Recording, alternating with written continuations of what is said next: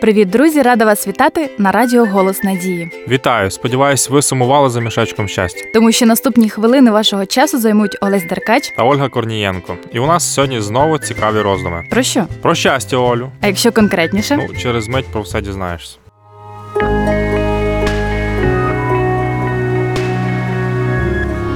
Надія завжди поруч. Радіо Голос Надії. Отже, друзі, ви готові дізнатися, яке у вас хобі?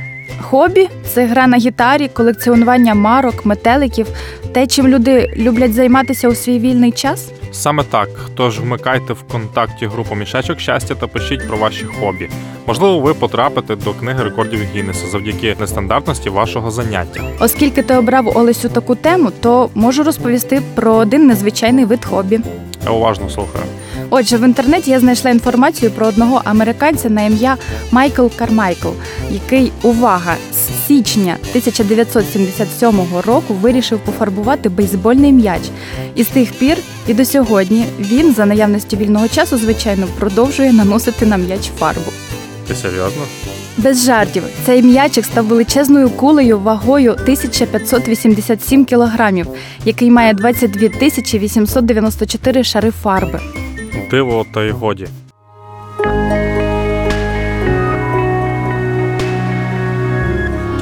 Надія завжди поруч. Радіо Голос Надії. А от я одного разу натрапив на статтю під назвою Найдобріше хобі на планеті. У ній говорилося про чоловіка на ім'я Рід Сандріч, який одного дня вирішив займатися благодійністю, кожен день виділяючи по 10 доларів для тих, хто, на його думку, найбільше їх потребує. Ще він має блокнот, куди занотовує кожного, кому допоміг. Неймовірно, ця людина не просто робить те, що їй подобається. Це хобі наповнює змістом його життя.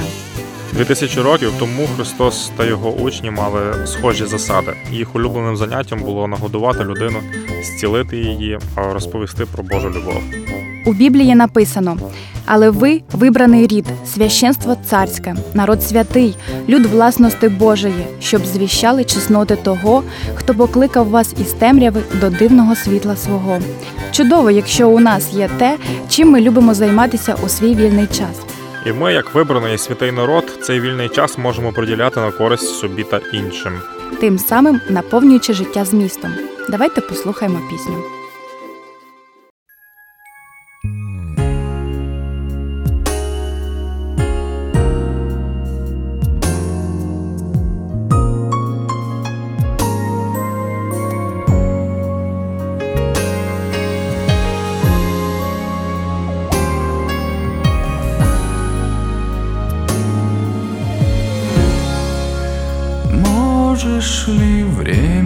Находить, чтобы ближним подарить немного слов и быть поддержкой для других, для слабых духом и больных, им проявить любовь?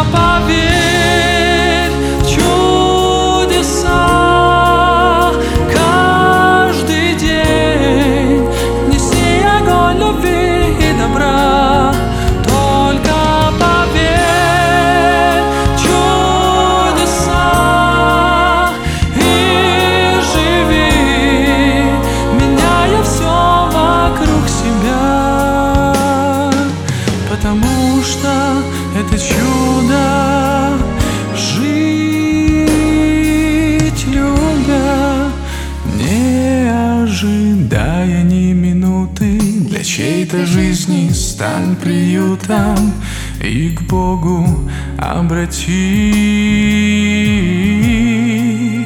верой и силой искупления ты увидишь исцеление его души.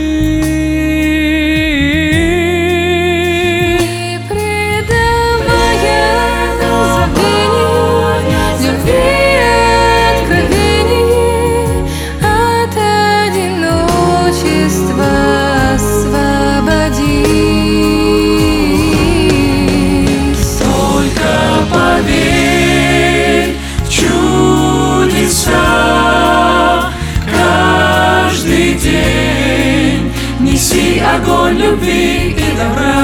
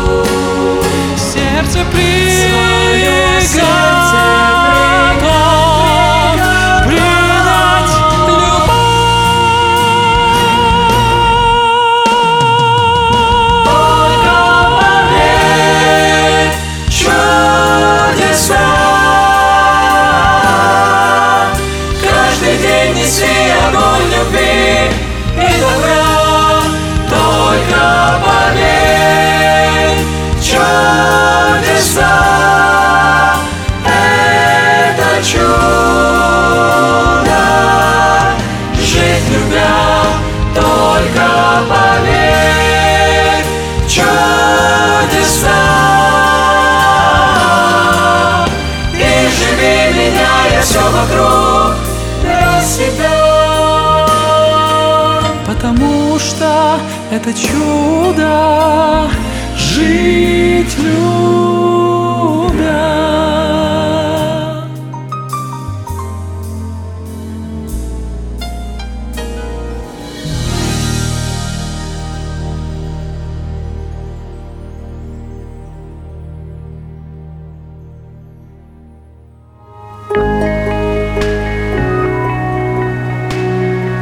Надія теплий промінь у серці. Радіо Голос Надії.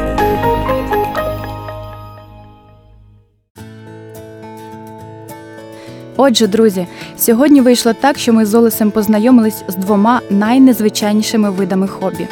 І зрозуміли, чим люди тільки не займаються. Так, є звичайно нестандартні заняття, але є й повсякденні моменти, які наповнюють життя щастям. Можливо, у вас є хобі, яке стало вашою роботою, а можливо, у вас ще й не сформувався улюблений вид діяльності. Та пам'ятайте, це має приносити вам радість і користь. До речі, багато користі вам ще можуть принести уроки, які розповідають про сенс і значення життя людини під назвою Discover. Вони абсолютно безкоштовні, тому дзвоніть і замовляйте їх за номером 0800 30 20 20. А зараз мусимо прощатись. Вам бажають гарного настрою Олесь Деркач Та Ольга Корнієнко. Почуємося на голосі надії.